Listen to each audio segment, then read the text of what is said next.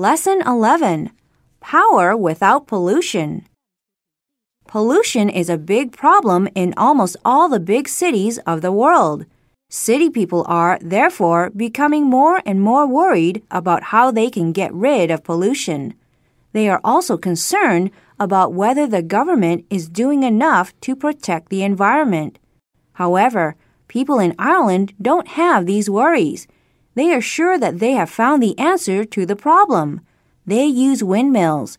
These windmills can create power without creating pollution.